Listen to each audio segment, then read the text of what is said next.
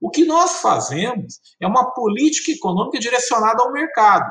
Olha, numa sociedade democrática, se avança em consensos. Não adianta você fazer o, maior, o mais belo desenho do mundo e não ser aprovado. 2021 vai ser o ano das privatizações e concessões.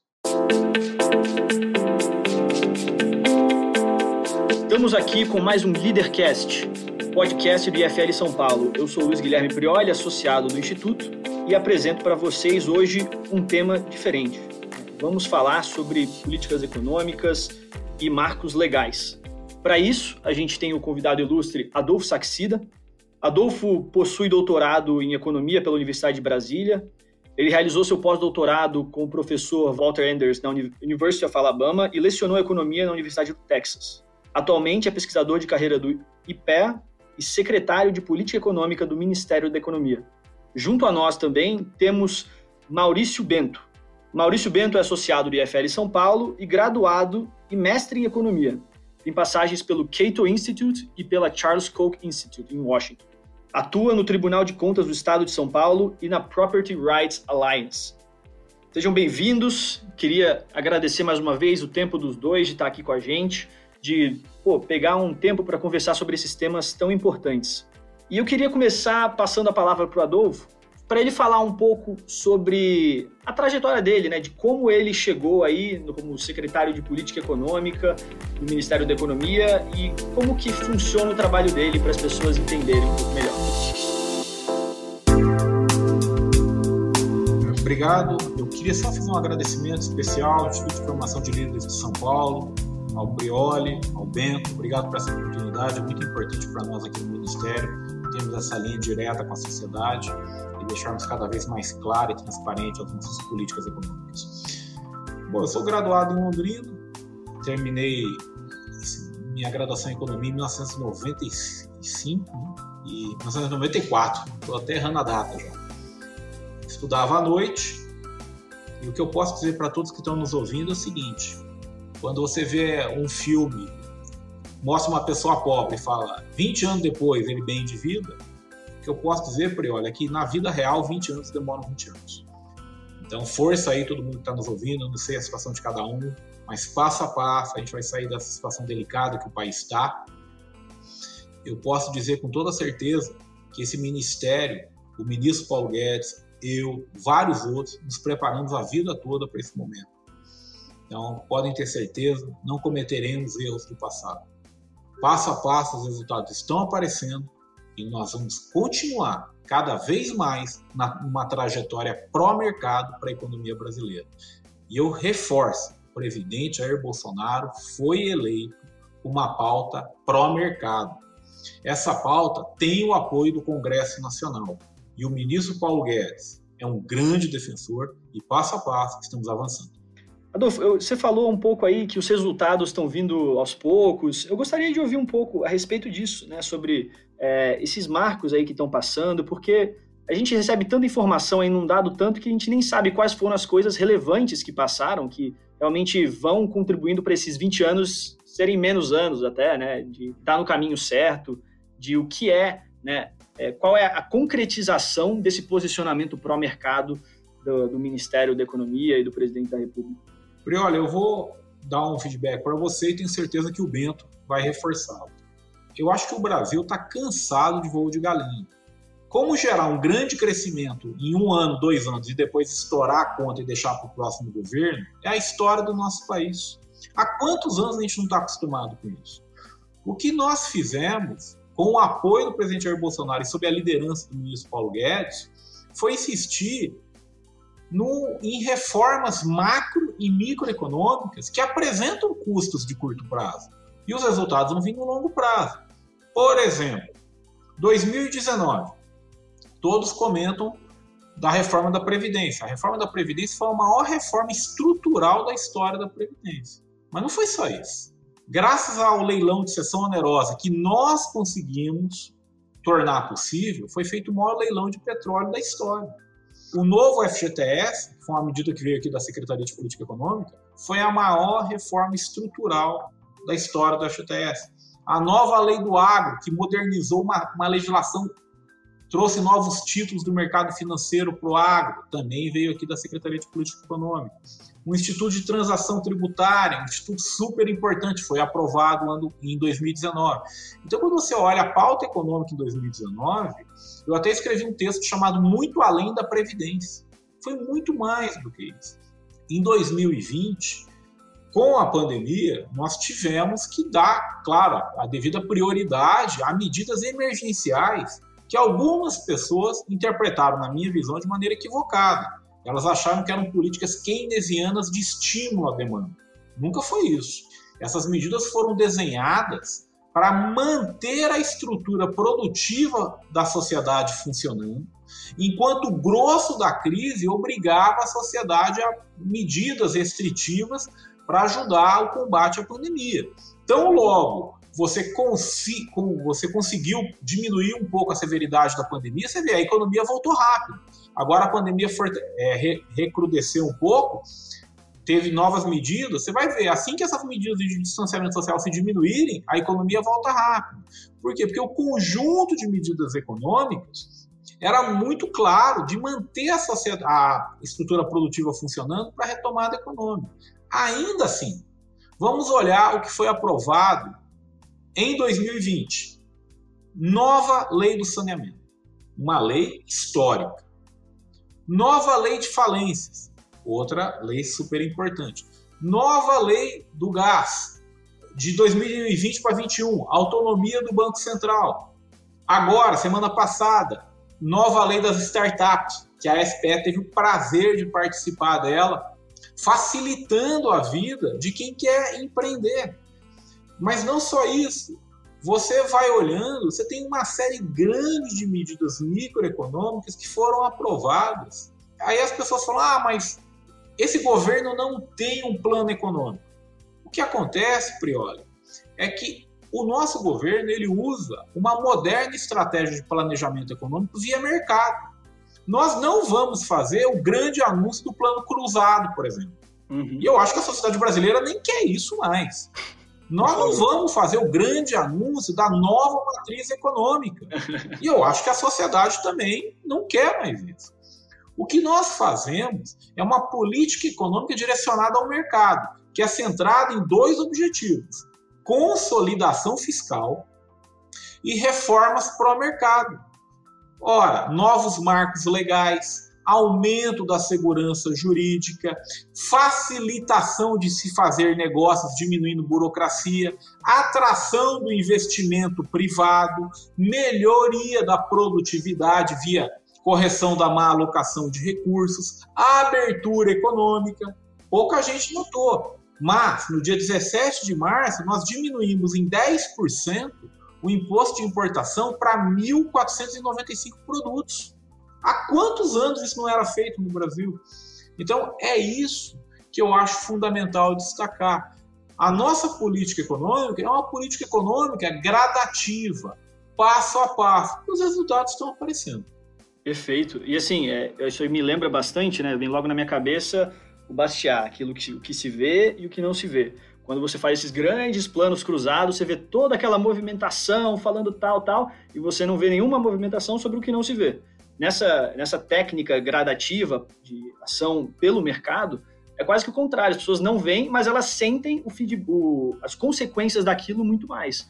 Quando você está trabalhando no micro, é quase que ela vai. É, eu esqueci a. Vai, uma mudança exponencial, vai mudando ali um pouquinho, um pouquinho, um pouquinho, até que de repente você tem uma, uma outra sociedade diferente ali se, se ajustando por, por várias regras e outras coisas. Um ponto que eu achei muito interessante que você falou você falou de abertura comercial, as pessoas, às vezes a gente não pensa nisso, né, até pela diminuição dos, dos impostos de importação, mas quando eu estava lá em, nos Estados Unidos, em Washington, pelo, pelo IFL, que o IFL mandou uma bolsa, pelo Instituto Ling, lá em Georgetown, a gente teve a, a, oportunidade de visitar a Embaixada da Colômbia. E a gente conversou todo mundo com o embaixador da Colômbia e etc. E ele virou para mim e falou para mim uma coisa muito marcante. Ele falou assim, falou, Luiz, se o Brasil abrisse as fronteiras, o continente todo falava português. De tanto que os outros países veem o Brasil assim com uma admiração, é, é, assim, de querer fazer negócio, de querer tocar nesse mercado aí de mais de 200 milhões de habitantes e não conseguir. às vezes por uma barreira cultural, às vezes por muitas barreiras políticas aí, de burocracia, que eles não têm. Então, achei, acho que esse é um ponto muito importante né, para dar essa atenção, que é essa abertura econômica, de que país que está aberto, com vontade de fazer negócio com outros.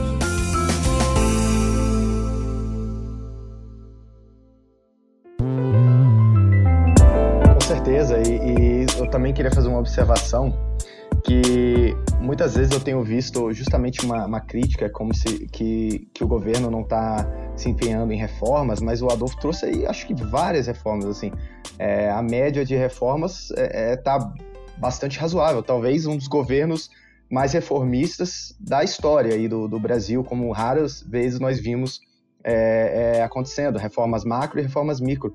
Mas eu acho que às vezes a, as pessoas talvez querem uma reforma que tem um nome reforma e como a, a reforma que tinha nome reforma era a reforma da Previdência, parece que só teve uma, e parece que a segunda seria só a reforma tributária, que é uma outra que tem reforma no nome. Mas novo, novo, novo marco de saneamento é uma reforma né, no setor do saneamento, no, nova lei das startups também, é, nova lei do gás também, autonomia do Banco Central também. São várias reformas que, apesar de não ter o nome reforma, é reforma. Então, Adolfo, você mencionou várias, muito interessantemente. E uma, uma, um segundo ponto que a gente queria realmente saber de você, inclusive, é um que você já mencionou, que é justamente o novo marco do saneamento. Foi uma lei é, importantíssima. Eu sou do Rio de Janeiro, apesar de ter morado muito tempo em Brasília e hoje está em São Paulo, fazendo parte do, do IFL São Paulo. Eu nasci no Rio de Janeiro e uma das grandes, talvez, aí, coisas que aconteceu recentemente foi a privatização da SEDAI, né? E, e, aí eu queria saber de você como o marco do saneamento é, é, impactou e vai impactar ainda mais aí o Brasil, o setor, nos próximos anos. Obrigado pela pergunta, Bento. Eu acho que o marco do saneamento ele vai ser equivalente à privatização da Telebrás. Então, quando eu estudava lá em Londrina, 1994, metade das localidades brasileiras não tinham telefone. Eu vou repetir porque tem muitos jovens ouvindo, eles não vão entender, é, é, tem que ser claro. Em 1994, metade das localidades brasileiras não tinham telefone. Em 1998, você privatizou a Telebrás. Olha que belo resultado. O que vai acontecer com o marco do saneamento, na minha leitura, é a mesma coisa. E quando você olha os dados, a parcela da população brasileira desassistida, que não tem nem água nem esgoto, é enorme. É simplesmente escandaloso isso.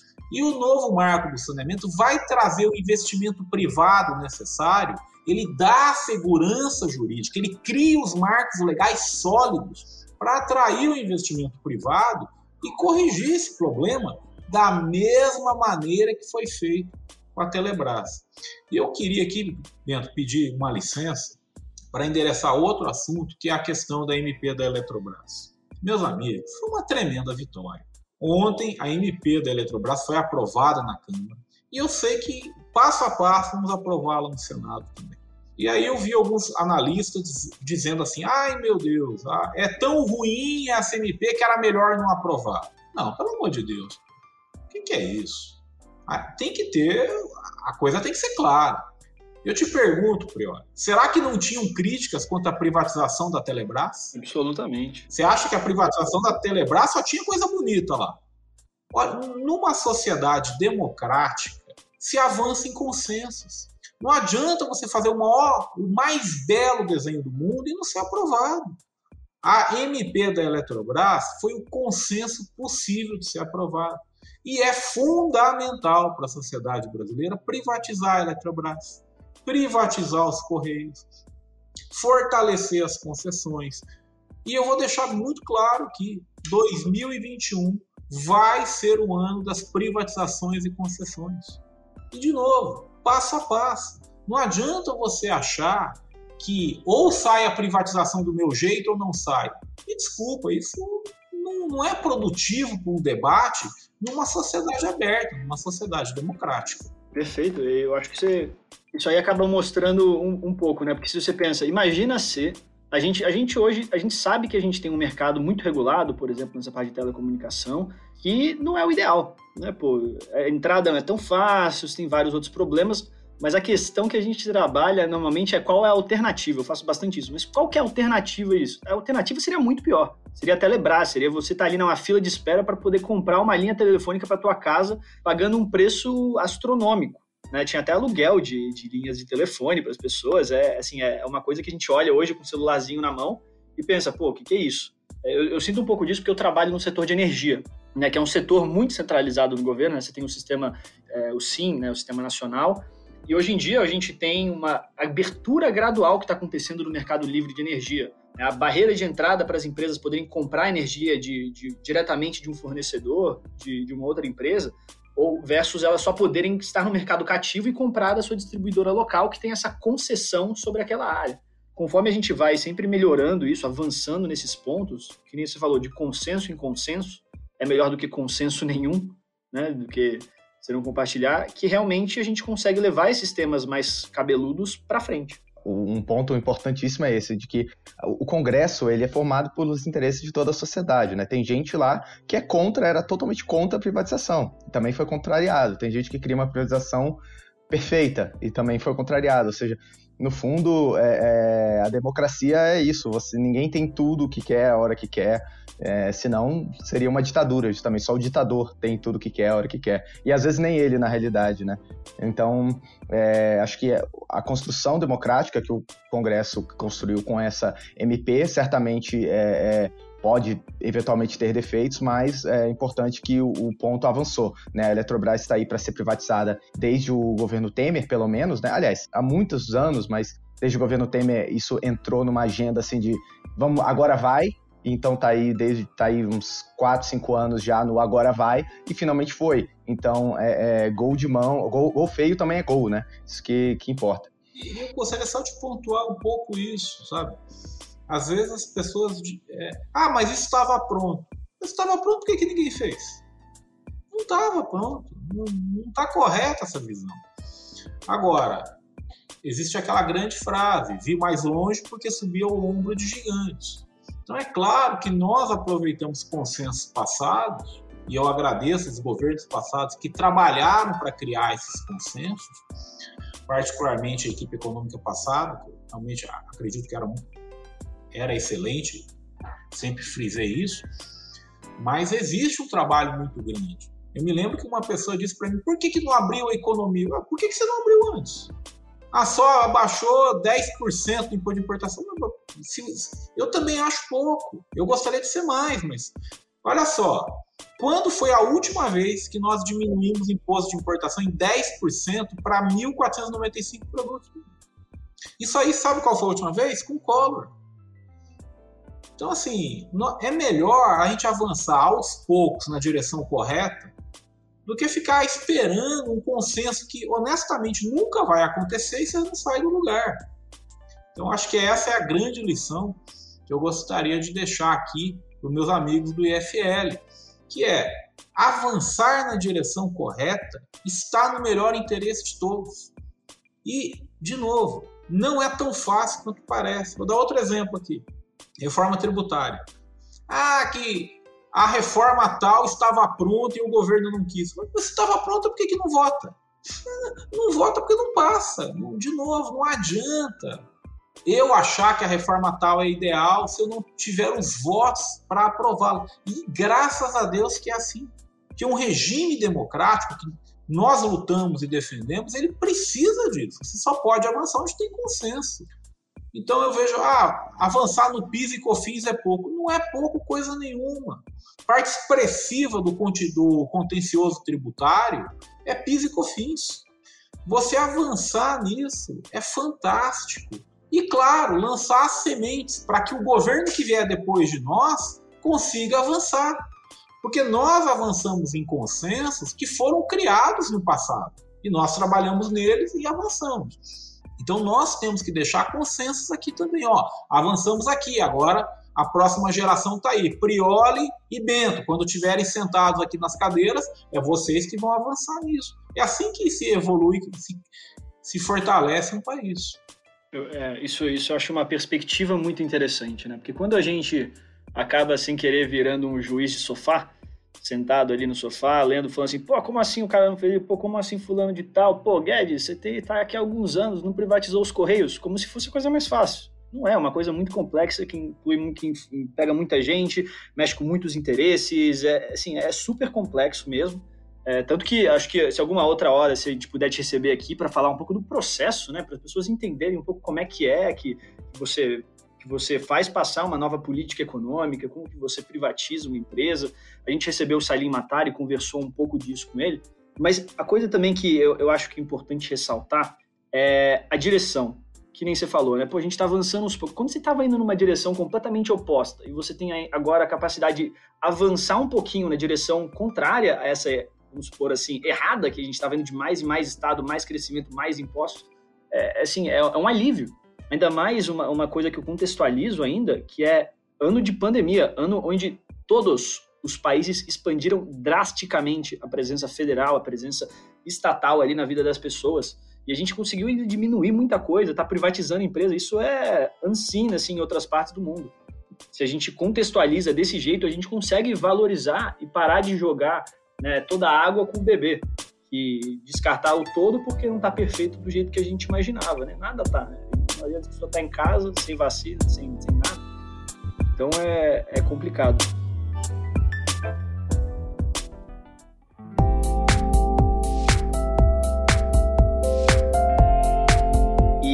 Adolfo, eu queria agradecer mais uma vez a você, agradecer aí ao Maurício que fez esse, esse link, falou que vocês já, já falaram, falaram antes aí bastante. Eu acho que você falou, pô, quando vocês dois estiverem na cadeira aqui, eu acho que ele é o mais provável de estar nessa cadeira aí. Então, é, passar a palavra aí para ele também, antes desse fechamento, e agradecer mais uma vez a você. É, obrigado, Adolfo, aí pela, por essa conversa. Realmente já tivemos outras oportunidades de conversar. Aliás, não só conversar, o Adolfo sempre me ensinando muito, na realidade. Conheço ele desde que eu era um jovem graduando, então é, tive a oportunidade de aprender muito aí com, com o Adolfo, que sem dúvida é, é um grande liberal, é alguém que está há décadas aí, é, é, junto com o Roberto Ellery, que é um amigo dele, também meu professor na UNB, foi meu orientador, inclusive, é, na UNB é, me ensinaram muito e são pessoas que, que contribuem muito para avançar as ideias de liberdade e, no caso do Adolfo, as políticas de liberdade sentando na cadeira. Então, desejo aí toda sorte para que continuem avançando, Adolfo. Obrigado, Bento. E, gente, um grande abraço aí a todos que estão ouvindo a gente aqui. Lembrando que a gente produz podcasts aqui no Leadercasts é, bissemanais e às vezes é, é, mensais. Quem não conhece o IFL São Paulo, Instituto de Formação de Líderes, por favor, siga a gente. Deixa, eu, deixa eu deixar uma mensagem institucional. Manda, manda. Eu tenho que deixar a mensagem. Por favor, deixa a mensagem institucional aí. Olha só, quero agradecer o Maurício Bento por essa oportunidade. Muito bom a gente poder dividir aqui o podcast. Agradeço aí o Prior, estou conhecendo agora. O convite para a gente conversar cada vez mais. Parabéns ao IFL é fundamental manter a chama das ideias acesas, geração a geração. Essa é a grande frase do presidente Ronald Reagan. A liberdade nunca está a mais de uma geração de segurança. Então, é fundamental o trabalho que vocês fazem mantendo a chama das ideias liberais. Para todos que estão nos ouvindo, é uma situação delicada. A pandemia continua forte, mas passo a passo a agenda está avançando. Eu sei que muitas vezes o ambiente está com muito ruído, então eu os convido a separar o que é ruído e o que é sinal. Vamos usar aquele famoso teorema da preferência revelada. Vamos olhar as ações das pessoas. Vamos olhar que a pauta econômica, liderada pelo ministro Paulo Guedes, com presidente, com apoio do presidente Jair Bolsonaro, sempre teve apoio do Congresso Nacional. A nossa pauta econômica está avançando. Anotem aí os próximos 30, 60 dias. PL cambial vai ser aprovado. Fundamental para melhorar, para diminuir a burocracia para transações exteriores. Vem aí a BR do Mar, um novo marco de cabotagem. Depois, ferrovias.